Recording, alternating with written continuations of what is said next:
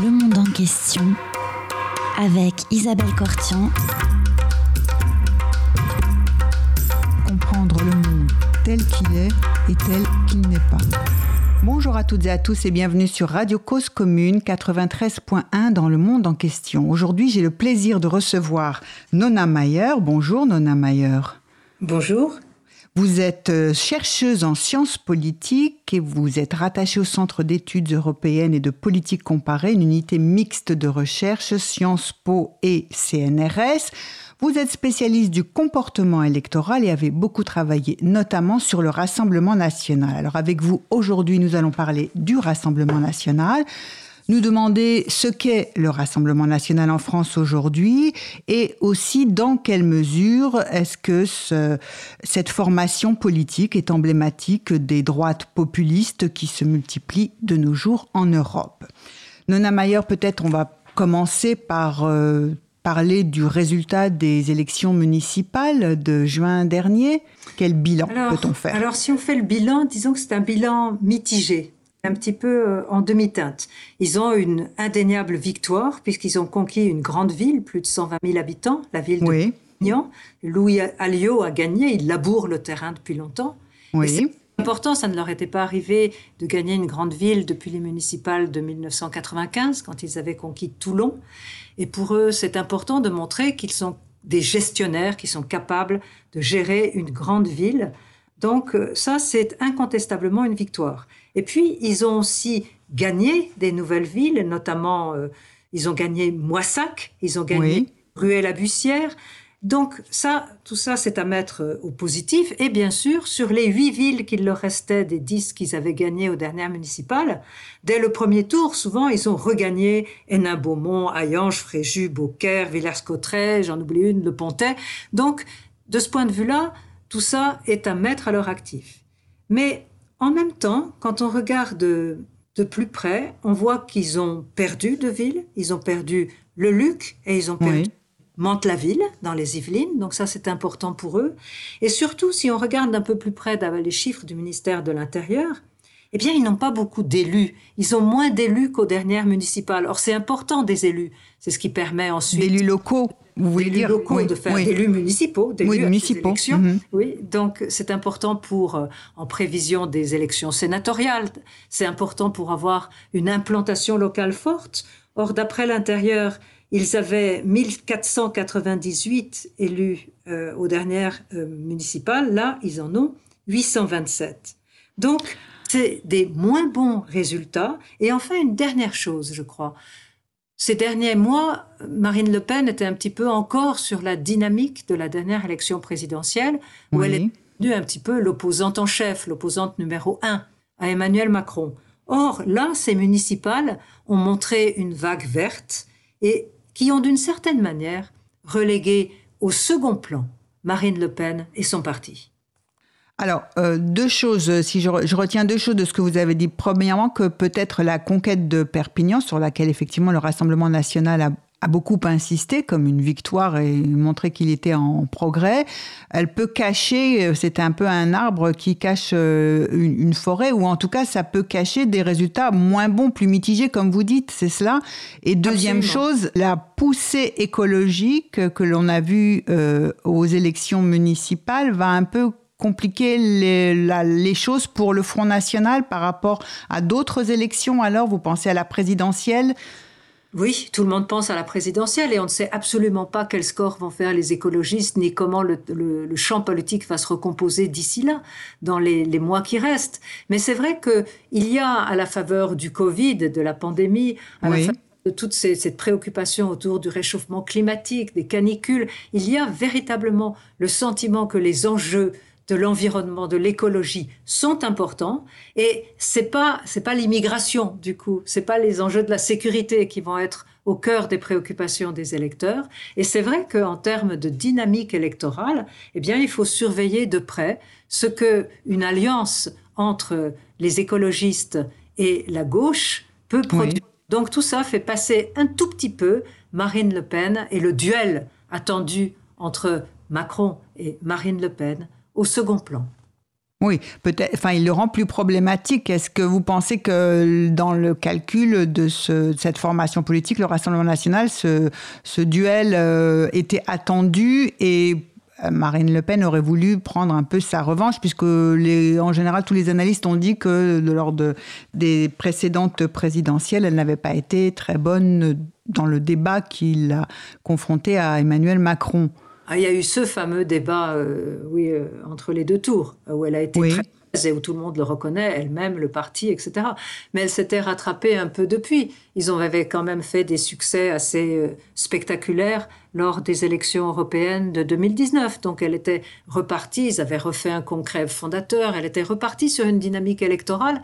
Et pour elle, c'est pain béni de se retrouver opposante principale d'Emmanuel Macron, parce que ça veut dire d'une certaine manière que les seules forces politiques qui comptent aujourd'hui en France, c'est euh, le côté d'Emmanuel Macron d'un côté, la République en marche, et le Rassemblement national de l'autre. Alors là, on s'aperçoit que le champ politique est beaucoup plus compliqué. Oui, alors déjà en plus, euh, il y a beaucoup d'imprévus hein, qui peuvent se passer, on sait, on sait jamais. Mais ce qui faisait qu'on pouvait voir une comparaison entre le, le parti d'Emmanuel Macron, la République en marche et le Front national, ils se rejoignaient sur un point pour dire que, euh, mais pour des, raisons différentes, ben, euh, ni gauche ni droite, c'est ça? Oui, sauf qu'il ne le disait pas de la même manière. Bien sûr. Marine Le Pen disait ni gauche ni droite, c'est le Front National contre tous les autres. Oui. Macron, en tout cas au début, disait et gauche et droite, ce qui est sembleur. Donc c'est pas la même manière de vouloir transcender le clivage gauche-droite. Mais c'était, euh, dans les deux cas, une volonté de recomposer totalement le paysage politique français et de montrer que les anciens partis, enfin, n'avaient plus, n'étaient plus performants, n'étaient plus capables de représenter la société aujourd'hui. Oui, et ce qu'on voit, c'est qu'en fait, le clivage gauche-droite, qui est périodiquement enterré, eh bien, il est bien là. Voilà, on, va en reparler aussi tout à l'heure parce que nos auditeurs se souviennent que vous étiez venu présenter dans une précédente émission le, la 29e édition du rapport contre le racisme, l'antisémitisme et la xénophobie où effectivement euh, on avait, vous aviez souligné, euh, si je me souviens bien, euh, que effectivement le clivage gauche-droite, lorsqu'on fait cette enquête-là, il existe bien. Ah, tout Donc, à fait. Il, y avait une très forte polarisation. Oui. Il y a une très forte polarisation. Alors, on va peut-être en parler tout à l'heure, mais si on devait essayer aujourd'hui de définir c'est quoi le Rassemblement national, c'est une formation politique, oui. Le Rassemblement national. C'est un parti politique, oui. Oui, c'est un parti politique. Et alors, il se situe sur l'échiquier à l'extrême droite, mais lui-même ne se reconnaît pas comme un parti d'extrême droite?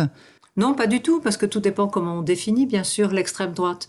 Jean-Marie Le Pen, déjà, avant sa fille, faisait des procès aux journalistes du Monde qu'il assimilait à l'extrême droite, parce qu'il disait euh, l'extrême droite, c'est les années 30, c'est les factieux, nous, on joue le jeu parlementaire, on veut gagner par les élections.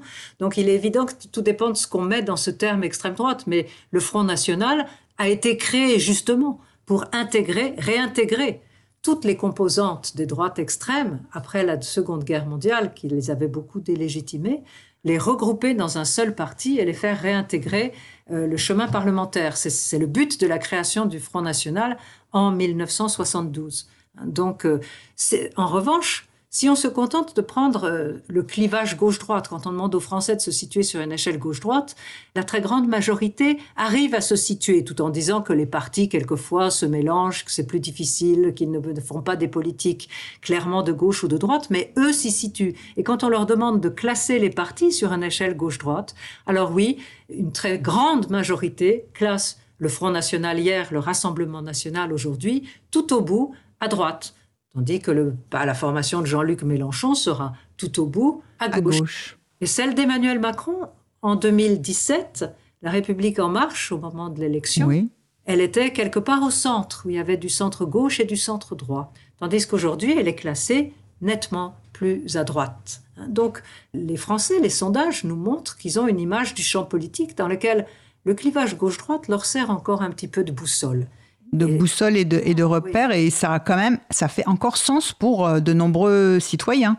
Oui, en fait, euh, très souvent, on s'est aperçu que ce clivage gauche-droite, il prenait du plomb dans l'aile quand on avait des élections européennes. Oui. Là, il y a un autre clivage qui opposait les partis centristes aux partis des deux extrêmes. On l'avait vu à Maastricht, on l'avait vu au référendum sur le traité euh, européen, et en fait, Emmanuel Macron avait réussi, d'une certaine manière, à utiliser ce clivage pour et contre l'Europe, pour ou contre l'ouverture. Euh, il l'avait mis au cœur du débat politique lors de l'élection de 2017 et il avait effectivement réussi à, fracturer la gauche et la droite. Mais là, euh, on voit clairement se reformer euh, ce clivage, donc ne l'enterrons pas trop vite. Donc, n'enterrons pas le clivage gauche-droite trop vite, premier point. Deuxième point, vous avez souligné, effectivement, rappelé la fondation du Front National par Jean-Marie Le Pen.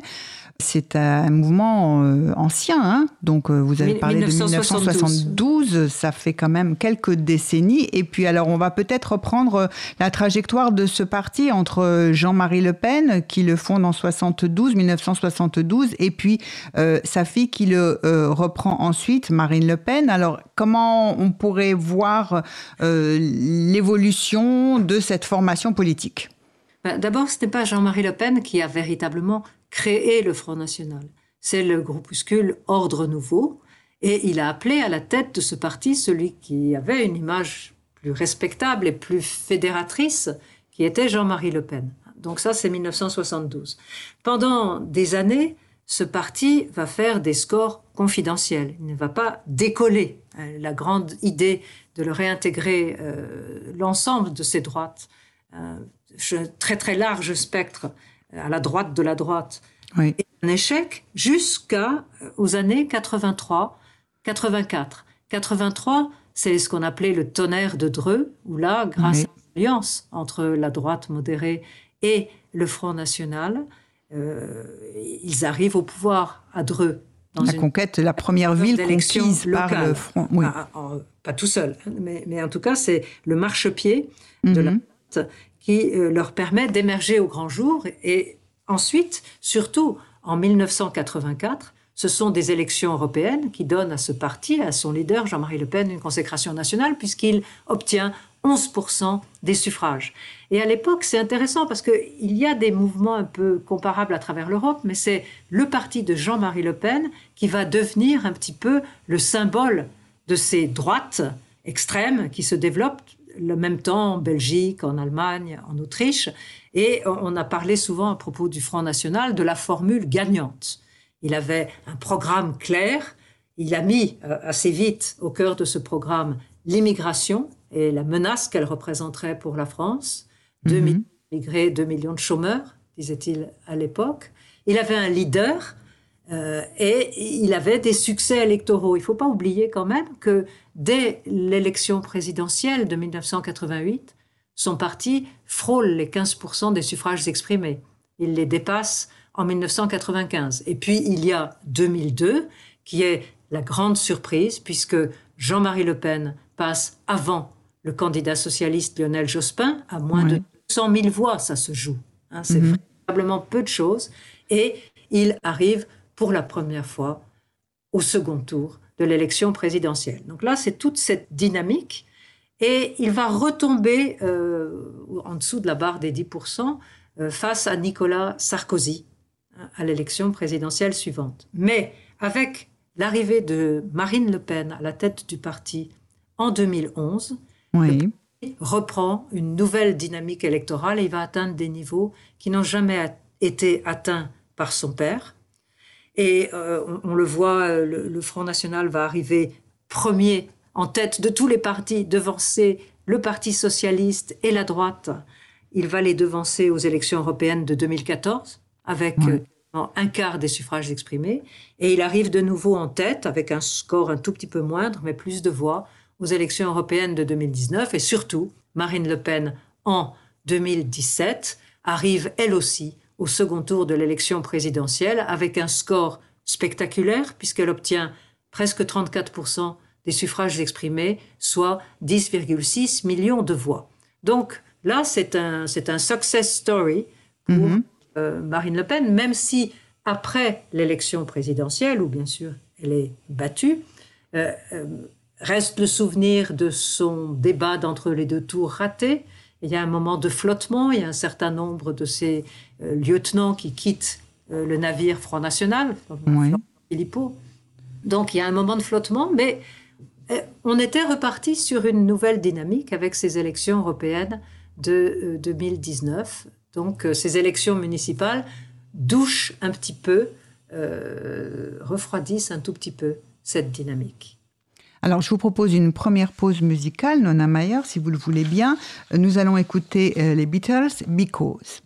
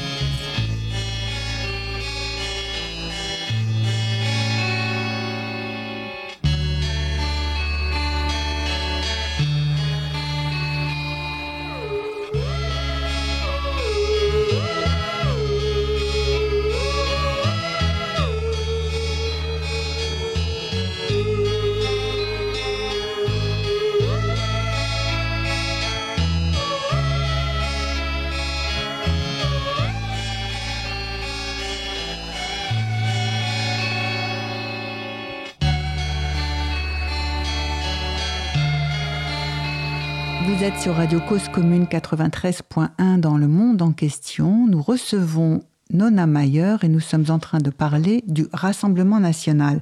Nona Mayer, nous revenions sur l'histoire de, euh, ce, de cette formation politique et le passage de relais, on va dire, entre le père et la fille, Jean-Marie Le Pen, qui laisse la place à Marine Le Pen, parfois dans des conditions un petit peu euh, difficiles. Comment s'est fait cette histoire? Il y a des transformations qui ont marqué euh, le parti. On a beaucoup prononcé un mot à l'époque pour caractériser euh, la prise en main de, de cette formation politique par Marine Le Pen en parlant de dédiabolisation. Euh, oui, effectivement. Euh, d'abord, elle, euh, c'est son père qui l'a installée à la tête du parti. Hein. C'est, pas Marine Le Pen qui a saisi. Mhm. À l'époque, ils s'entendent très bien encore. Oui. elle s'est fait remarquer par sa présence dans les médias déjà en 2002.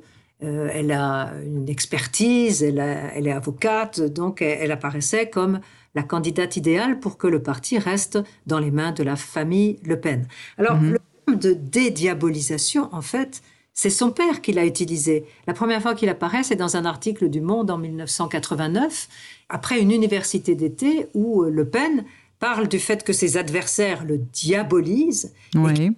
essayer de, mener une entreprise de dédiabolisation, parce que justement, lui aussi aspire à la respectabilité, à avoir des élus.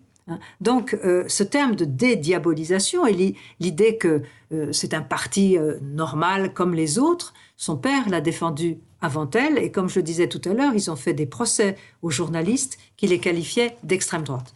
Mais ce qui change avec Marine Le Pen, c'est qu'elle va aller au fond beaucoup plus loin que son père. Elle va mettre au cœur de la stratégie du parti, euh, pour gagner plus de voix, pour véritablement intégrer, avoir des élus, voire arriver un jour au pouvoir, une stratégie de dédiabolisation qui va être très vite, avant même qu'elle se soit véritablement concrétisée, reprise et relancée par les médias, avec l'idée que c'est une jeune femme qui va changer le parti. C'est l'idée qu'elle lance et il y a plusieurs éléments dans cette stratégie, mais je dirais qu'au cœur de cette stratégie, il y a l'idée de euh, rejeter toute forme d'antisémitisme, ce qui la distingue de son père.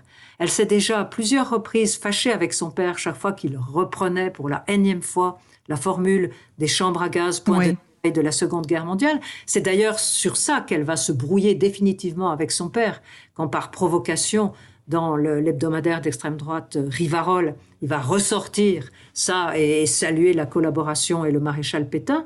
Donc, L'idée, c'est enterrons tout ça, c'est du passé, nous ne sommes pas sur cette ligne. Elle et Louis Alliot sont très fermes là-dessus. Ça, c'est le premier gros élément de cette stratégie de dédiabolisation.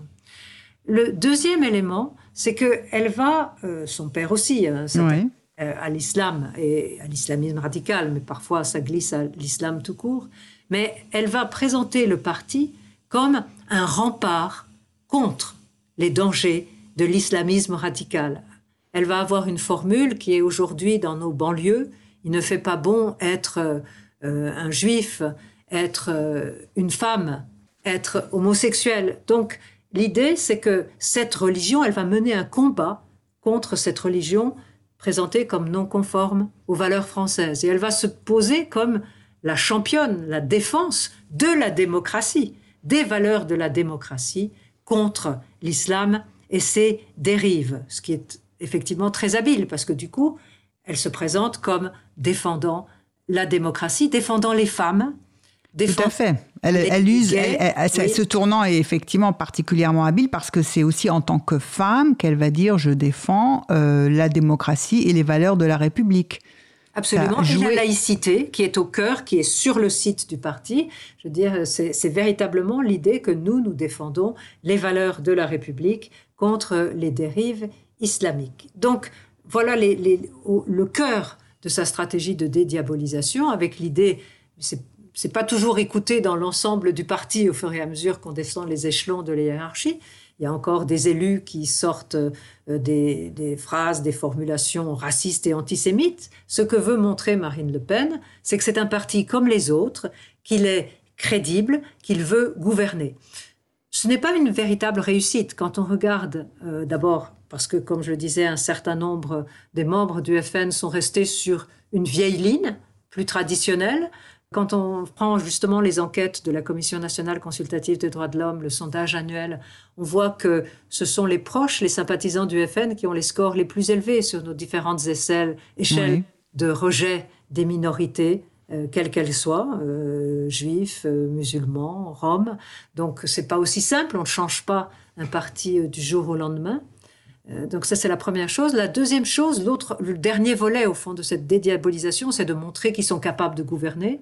Or, dans les sondages, notamment le sondage annuel que fait Le Monde sur le baromètre de l'image du Front National, on voit clairement que là, elle n'a pas réussi à convaincre. Son parti est massivement non perçue comme un parti capable de gouverner la France, et elle, une très grande majorité, presque les trois quarts, ne considère pas qu'elle a les qualités pour être présidente de la République. Alors, capable de gouverner la France, Nona Mayer, ça veut dire aussi bien au niveau local qu'au niveau national en tant que présidente En fait, les questions portaient oui. sur présidente, mais sinon, c'est quand on les questions qui portent sur le Rassemblement national, c'est euh, gouverner en règle générale. D'où l'importance pour eux, l'importance vitale d'avoir des vignes qui sont les vitrines qui montrent qu'ils sont capables de gérer, déjà au niveau local, d'où l'importance d'une ville comme Hénin-Beaumont. Oui. Le parti, euh, le Rassemblement national, il a modernisé aussi son image avec euh, une femme à sa tête et puis une femme qui avait l'air euh, aussi, qui s'est beaucoup a montré qu'elle était sensible à d'autres questions euh, de femmes, euh, une, un parti qui se modernisait parce qu'il était aussi au courant et au fait et, euh, des questions qui étaient des grands sujets de société de l'époque par rapport aux homosexuels, donc ils auraient voilà et par rapport à des questions comme l'avortement, elle, a, elle a changé aussi tout ça, Marine Le Pen tout dépend ce qu'on appelle changer. En tout cas, elle a beaucoup joué sur le fait qu'elle est une femme, qu'elle est une mère, qu'elle est une femme, qu'elle est une française, qu'elle travaille. Une femme divorcée. Moderne, une femme divorcée. Euh, donc, euh, donner une image de modernité, elle a fait notamment pour cette dernière campagne présidentielle un, quatre feuillets destinés spécifiquement à l'électorat féminin. Oui. Elle, elle, elle, essayait de séduire cet électorat parce qu'il faut bien, bien rappeler qu'à travers toute l'Europe, pendant des années, euh, on a constaté une certaine réticence des électrices à voter pour ces partis, des partis comme le Rassemblement national, ce qu'on appelle les partis de la droite radicale populiste, hein, pour mm appeler extrême droite. Mais en tout cas, euh, il y avait un déficit en France. Il y avait parfois 6 à 7 points d'écart entre le niveau de soutien des électeurs et des électrices euh, au Front National hier. Et avec Marine Le Pen, ça a changé. On a fait beaucoup d'enquêtes par sondage pour essayer de comprendre le profil de ces électeurs. Et du temps du père, il y avait deux facteurs clés.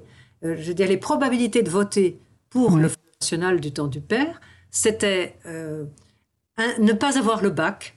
Il y a des tas de gens qui ont des diplômes et qui sont allés à l'université, qui sont énarques, qui votent pour le Front National. Mais en termes de probabilité, les probabilités euh, augmentait à mesure qu'on descendait le niveau de diplôme, d'une part. Il y avait mm ensuite pourquoi.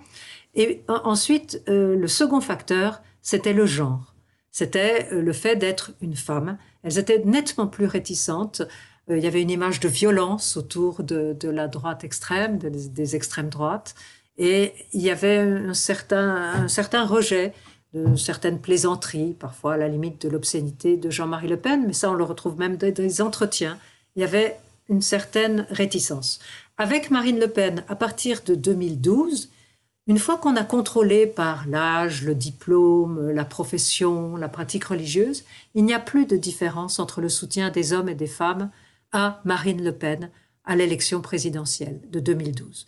Et en 2017, c'est encore plus intéressant. On a fait une étude avec Anya Durovic et Karim Abengay sur le profil des électeurs dans cette élection euh, de 2017.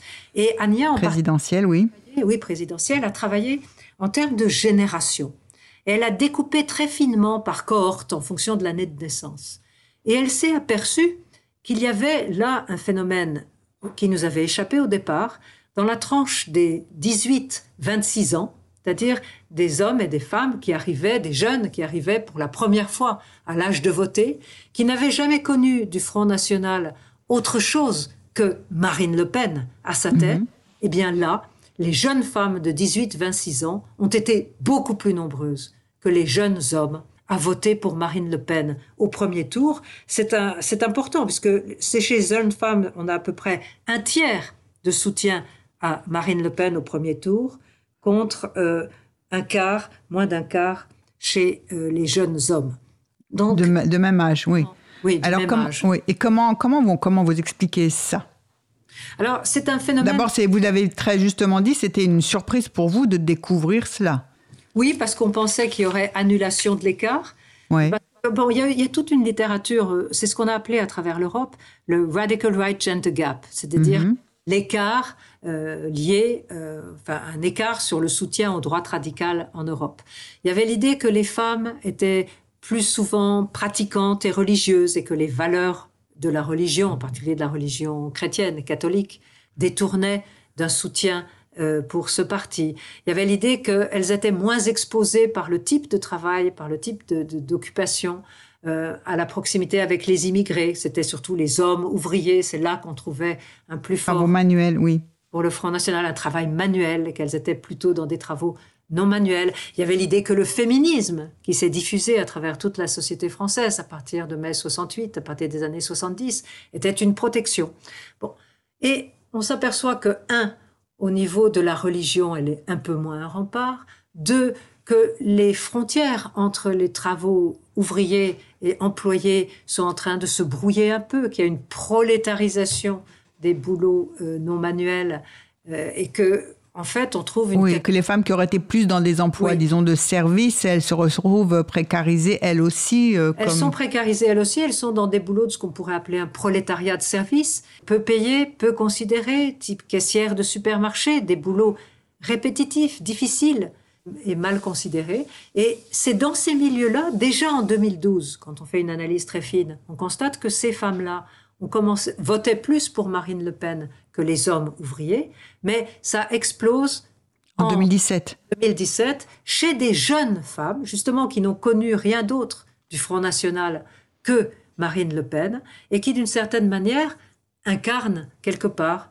une revanche, parce que c'est un vote plus fort chez des jeunes femmes de ces milieux employés ouvriers. Donc là, il s'est vraiment passé euh, quelque chose, et Marine Le Pen, euh, sa tactique, d'une certaine manière, a payé, puisqu'elle s'est présentée comme femme, euh, pas, elle se présentait comme quasi-féministe, elle disait qu'elle comprenait l'avortement. Elle ne le défend pas. Oui, elle ne le défend pas, mais elle le comprend. oui, oui, elle a une position de tolérance, on va dire, pour reprendre un, terme. Quand on gratte un peu, on s'aperçoit que c'est un peu plus compliqué, qu'en particulier quand, euh, quand au niveau du Parlement européen, il s'agit de défendre les droits des femmes.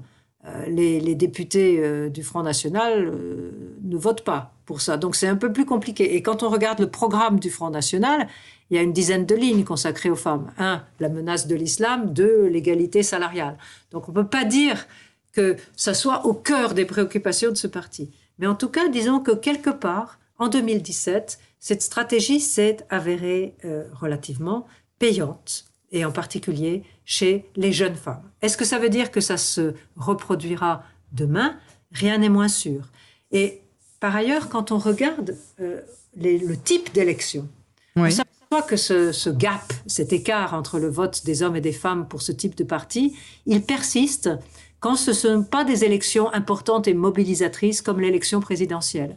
Quand il s'agit d'élections européennes, régionales, municipales, un, les femmes votent moins que les hommes, alors que lors des présidentielles, ces derniers temps, elles votaient plus que les hommes. Donc il y a mhm. ce qui est lié à la nature de l'élection, l'idée qu'on réserve ses forces, on va voter quand c'est vraiment important. Et l'élection où il y a des campagnes, où c'est au cœur des préoccupations, c'est véritablement l'élection reine, c'est l'élection présidentielle.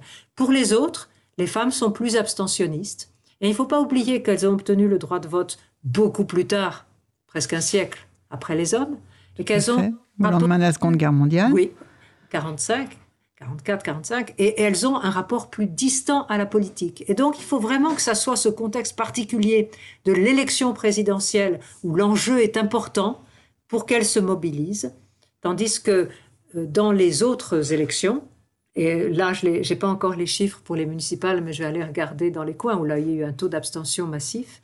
Euh, là, elles ont tendance à moins voter et à moins voter pour euh, les partis extrêmes. Et est-ce qu'il y a eu d'autres analyses qui confirmaient cette marque des, des, femmes pour aller voter pour le Front National? Comment vous expliquez ça? Il y a deux choses. surprenant. D'abord, voter plus ou voter moins selon la nature de l'élection, ça on le retrouve dans d'autres pays européens, on le retrouve oui. Je veux dire, les, les femmes n'ont pas le même rapport à la politique. De toute façon, dès, qu'on les interroge, elles n'accordent pas la même importance. derrière le mot politique, on peut mettre des choses différentes. Disons que la politique politicienne, elle s'en écarte souvent un peu plus. On le voit quand on fait des tests de connaissances politiques. Mais ça, on le retrouve partout.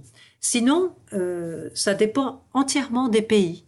Dans la plupart des, ça dépend des élections et ça dépend des pays, mais euh, cet effacement euh, de l'écart du soutien des hommes et des femmes, on ne le retrouve pas dans la plupart des autres pays européens.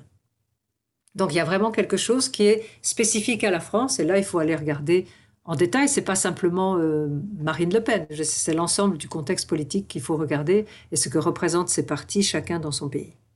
Alors, si on reparle euh, de cette différence entre la France et l'Europe, mais en même temps, est-ce que vous pouvez revenir sur le rôle, enfin l'importance euh, du Rassemblement national par rapport à tous ces autres euh, mouvements plus ou moins populistes qui émergent progressivement en Europe. Est-ce qu'il est, euh, on va dire, emblématique des droites populistes qui se multiplient en Europe? Est-ce que c'est le miroir grossissant d'un phénomène qui touche l'ensemble de l'Europe, le Rassemblement national, ou bien c'est autre chose?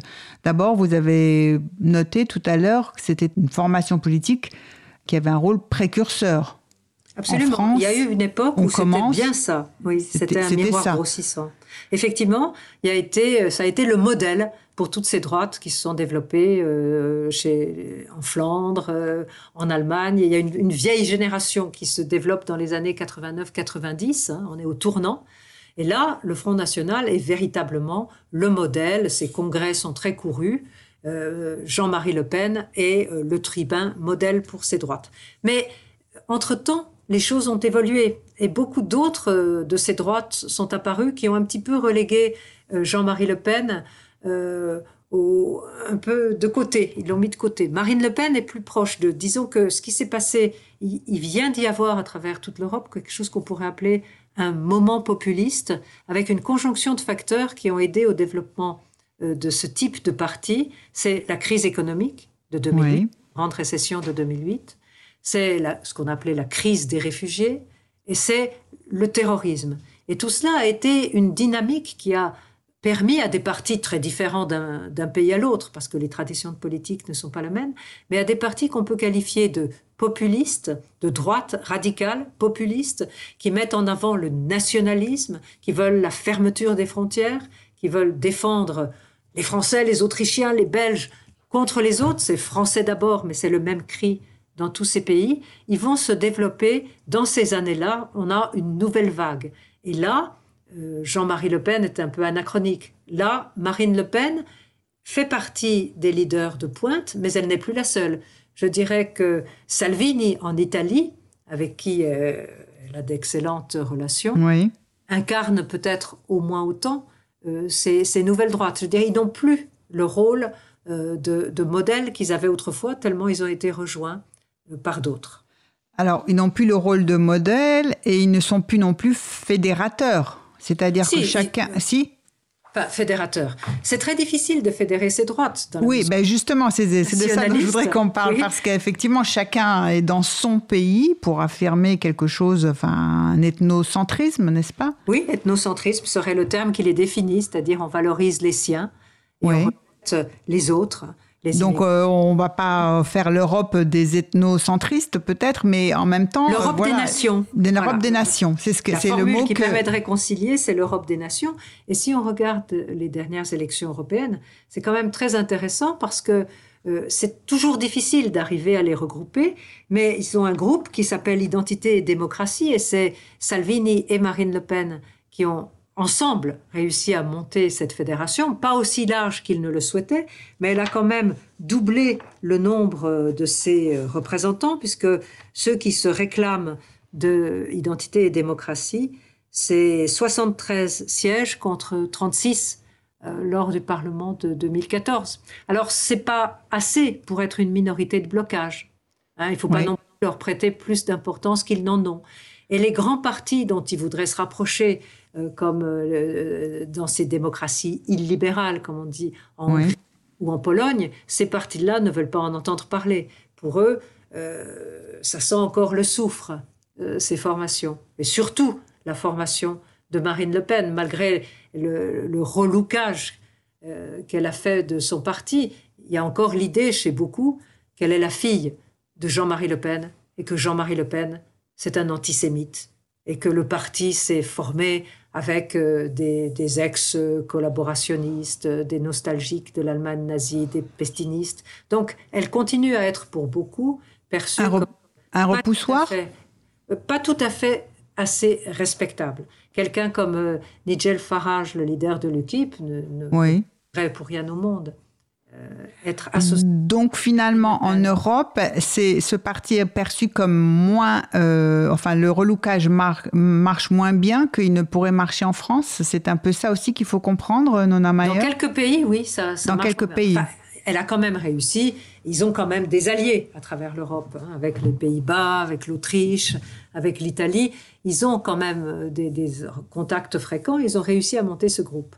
Mais elle n'est pas encore perçue tout à fait. Ce, parti, le Front National, hier, et le Rassemblement National aujourd'hui, reste quand même perçu comme un parti anti-système.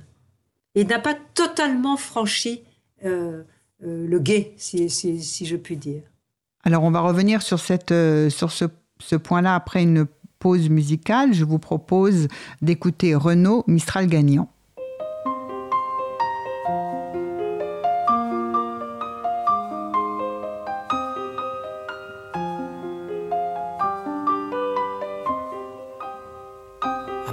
Sur un banc, cinq minutes avec toi, et regarder les gens tant qu'il y en a. Te parler du bon temps qui est mort ou qui reviendra, en serrant dans ma main tes petits doigts. Puis donner à bouffer à des pigeons idiots, leur filer des coups de pied pour de faux. Et entendre ton rire qui lézarde les murs, qui sait surtout guérir mes blessures. Te raconter un peu comment j'étais minot et bon bec fabuleux compliqué chez le marchand, car en sac et minto, caramel à un franc, et les Mistral gagnants. À marcher sous la pluie, cinq minutes avec toi, et regarder la vie tant qu'il y en a. Te raconter la terre en te bouffant des yeux, te parler de ta mère un petit peu. Et sauter dans les flaques pour la faire râler, bousiller nos godasses et se marrer comme on entend la mer s'arrêter, repartir en arrière.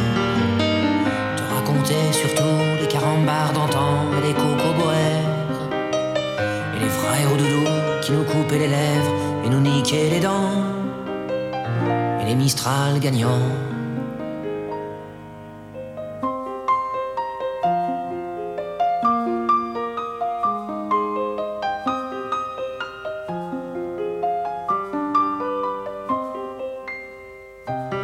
Sur un banc, cinq minutes avec toi, regarder le soleil qui s'en va.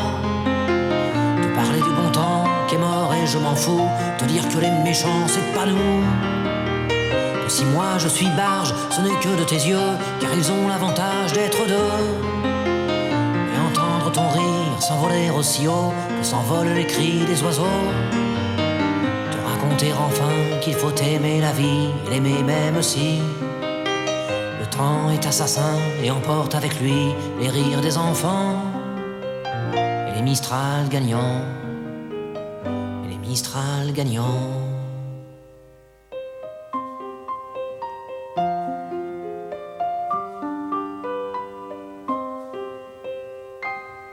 Vous êtes sur Radio Cause Commune 93.1 dans le monde en question. Nous écoutons Nona Mayer et nous sommes en train de parler du Rassemblement national. Nona Mayer, euh, vous avez dit euh, parti anti-système, qu'il est continué d'être perçu comme un parti anti-système. Alors on arrive là à un moment où euh, effectivement le Front National n'arrive pas à progresser parce que d'une part il est bloqué par le fait qu'il ne peut plus, il, n'arrive pas vraiment, sa stratégie de relocage ne marche pas bien, ou est-ce que il est devenu vraiment un, un, parti comme les autres? Où, est la vérité? Elle est entre deux. Euh, il a, elle a quand même beaucoup changé l'image du parti. Justement, si vous regardez sur les, les 20 dernières années, l'évolution de l'image du Front National hier comparée à celle du Rassemblement National aujourd'hui, le Rassemblement National a une meilleure image. Mais c'est vrai qu'une majorité de Français, de Français, continue à, euh, à voir que ce parti... À se méfier. Que ce parti est un danger pour la démocratie. Donc ce n'est pas encore tout à fait un parti comme les autres, même si la progression est considérable par rapport à l'image qu'avait ce parti du temps du père. De même, autrement dit, c'est un parti, surtout avec le système français, avec le modèle le scrutin électoral euh, majoritaire à deux tours. Oui. Euh, c'est un parti qui engrange énormément de voix au premier tour, mais qui est systématiquement, très souvent, battu au second. Pourquoi? Parce qu'au second, il faut faire des alliances et qu'on répugne à droite et à gauche à faire des alliances avec un parti comme le Front National. Même si aujourd'hui c'est plus difficile de, faire des dynamiques de front républicain, même si ce parti, euh, Louis Alliot par exemple, ne s'est pas présenté sous l'étiquette Rassemblement national, il a dit je veux faire un rassemblement local, je veux rassembler toutes les droites, toutes les forces. Euh, même, il continue à y avoir encore, euh, il n'a pas entièrement gagné cette bataille de la crédibilité et de la dédiabolisation. En, revanche, on a bien vu quand même un certain type de droite, euh, euh, dite plus traditionnelle, vouloir quand même aller euh, chercher sur l'électorat du Rassemblement national ou enfin, une porosité, si vous voulez, dans le discours au moins. Ah oui, porosité du discours. Une chose est la porosité du discours, l'autre est de faire alliance en bonne et due forme. C'est difficile d'imaginer euh, Marion Maréchal Le Pen, enfin Marion Maréchal. Bah oui, on n'a on pas parlé d'elle justement. On a parlé du père de la fille, mais on n'a pas parlé de la nièce. Oui. Elle, elle serait sur une ligne tout à fait euh, rassemblement de toutes les droites. Elle n'est pas tout à fait sur, le, sur cette ligne-là. Mais c'est n'est pas facile à, à, mettre sur pied. Il y a bien sûr localement des hésitations, des porosités, des gens qui franchissent la bannière. Marine Le Pen, elle a des prises de guerre qu'elle a prises à la droite classique. Mais ça reste quand même encore euh, difficile. Ils, pas, ils ne sont pas encore perçus comme un parti comme les autres. Non. Oui. Enfin, mais ça reste difficilement à comprendre parce que d'une part, ils sont comme un parti comme les autres ou presque. De l'autre part, ils sont pas un parti comme les autres. C'est difficile de s'y retrouver. Alors, on, ne parle jamais, est-ce qu'ils ont, euh, est-ce que cette stratégie de relookage, c'est du relookage, mais que le fond est un parti antidémocratique ou qui ne respecterait pas les valeurs de la République ou pas? Bah, Écoutez, au cœur de ce parti, il y a quand même quelque chose qui est anticonstitutionnel, qui est la préférence nationale. Oui. il y, a quand même quelque chose qui bloque là. Oui, non, oui, et en même temps, nous sommes tous égaux devant la loi et les services publics. Non. Oui. Il est hors de question d'interdire un parti qui représente presque 11 millions d'électeurs. Oui y penser avant. C'est trop tard. Non, c'est un parti qui joue le jeu parlementaire. On peut être d'accord ou pas d'accord avec ses idées, mais même quand vous demandez si on est d'accord avec les idées, sans préciser, de Jean-Marie Le Pen, euh, de Jean-Marie Le Pen, du, Rassemblement national, comme hier, du, Front national, mais c'est une minorité des personnes interrogées qui vous disent qu'ils sont d'accord. Donc il ne faut pas non plus exagérer leur emprise. Ils font des très bons scores électoraux, mais euh, tout le monde n'est pas sur la ligne du Front National et pas avec son cœur de cible, qui est cette idée de la préférence nationale. Et on a beaucoup parlé euh, de la chute, enfin la fin, le déclin du Parti communiste, et on a beaucoup dit que le parti, enfin, que les ouvriers votaient Front National. Qu'est-ce que vous pensez de cela? Alors c'est compliqué, il faut regarder l'histoire sur le long terme. Je dire, il y a, un mythe au fond, c'est que les, ouvriers communistes se seraient jetés dans les bras du Front National, et ça c'est faux. Quand c'est un mythe. C'est un mythe. Quand on regarde sur le long terme, on voit que ceux qui votaient communistes et qui ont été déçus par l'arrivée de la gauche au pouvoir, il y en a qui ont voté socialiste, et puis il y en a qui se sont abstenus. Mais il n'y a pas eu un passage comme ça, une volte-face, l'idée que les extrêmes se rejoignent, non, c'est un mythe, c'est faux. En revanche, les nouvelles générations... C'est important de le dire, c'est important de le dire. Oui, c'est très important de le dire. Mais les nouvelles générations ouvrières, celles qui sont arrivées à l'âge de voter après que la gauche soit arrivée au pouvoir, et au moment où le déclin du Parti communiste était déjà très prononcé, qui ont pu avoir le sentiment que plus personne ne les défendait. C'est dans ces nouvelles générations sans tradition politique que certains se sont tournés vers le Front National et pas n'importe quels ouvriers. En fait, il y a des travaux qui montrent que c'est un, les nouvelles générations, deux, ce qu'on a pu appeler des ouvriers conservateurs. C'est pas des gens qui se sont passés de la gauche à la droite. Hein, donc c'est un peu plus complexe comme histoire. Et surtout, quand on regarde l'ensemble des ouvriers, il représente quand même encore, malgré le déclin du monde ouvrier, un électorat important, euh, on, constate que euh, ce qui est important, c'est le taux d'abstention. Quand on recalcule les scores du Front National, qui effectivement se développent euh, au sein du monde ouvrier à partir des années 88-95, et qui fait des scores parfois importants, mais quand on tient en compte l'abstention, on s'aperçoit que très souvent le premier parti ouvrier c'est l'abstention. Et si vous recalculez les scores du Front National hier, du Rassemblement National aujourd'hui sur les inscrits, donc en prenant en compte l'ensemble des ouvriers, il faudrait prendre en plus en compte les ouvriers non inscrits, là, ça minore énormément les scores du Front National. Et on a beaucoup travaillé avec un indicateur de précarité sociale. Oui. La précarité sociale, elle est particulièrement forte dans le monde ouvrier. Et on s'aperçoit que mais elle dépasse les, frontières d'ailleurs du monde ouvrier. Il y a des précaires euh, un peu partout et en plus et dans le monde employé aussi, chez les femmes des, secteurs des services. Mais on constate que le premier impact de la précarité, c'est pas de pousser dans les bras du FN ou du RN, c'est de ne pas voter, c'est de ne pas exprimer une préférence politique. Et donc, dans, dans, dans l'enquête qu'on avait faite sur l'élection présidentielle de 2017, oui. que le groupe des plus précaires, on, prenait le quintile, c'est-à-dire on, divisait en cinq des moins précaires aux plus précaires. Dans le groupe des plus précaires, ceux qui s'étaient abstenus aux deux tours des élections présidentielles, ce qui est l'élection la plus mobilisatrice de France. Plus de 26%. Et c'était euh, encore plus fort dans le monde ouvrier.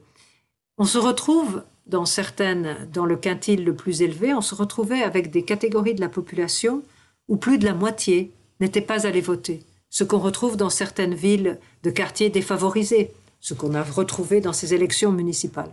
Donc on ne peut pas dire d'un seul bloc les ouvriers votent FN ou RN. Non. Il faut voir cette montée progressive de l'abstention dans les milieux populaires qui est préoccupante et qui minore en fait de beaucoup l'emprise du Front National hier et du Rassemblement National aujourd'hui sur ces milieux. Oui, donc euh, plus on est précaire euh, et euh, moins on a, plus on a de chances d'être détourné d'aller voter parce que plus on s'abstient. Et ça, c'est aussi bien chez les hommes que chez les femmes, Nona Mayer. Absolument, et parfois un peu plus chez les femmes les plus précaires, oui. Là pour le coup. Eh bien, je vous remercie, Nona Mayer, pour euh, votre participation à l'émission. Nous nous retrouverons bientôt pour une autre émission. À très bientôt. Merci. Le monde en question avec Isabelle Cortian. Comprendre le monde tel qu'il est et tel qu'il n'est pas.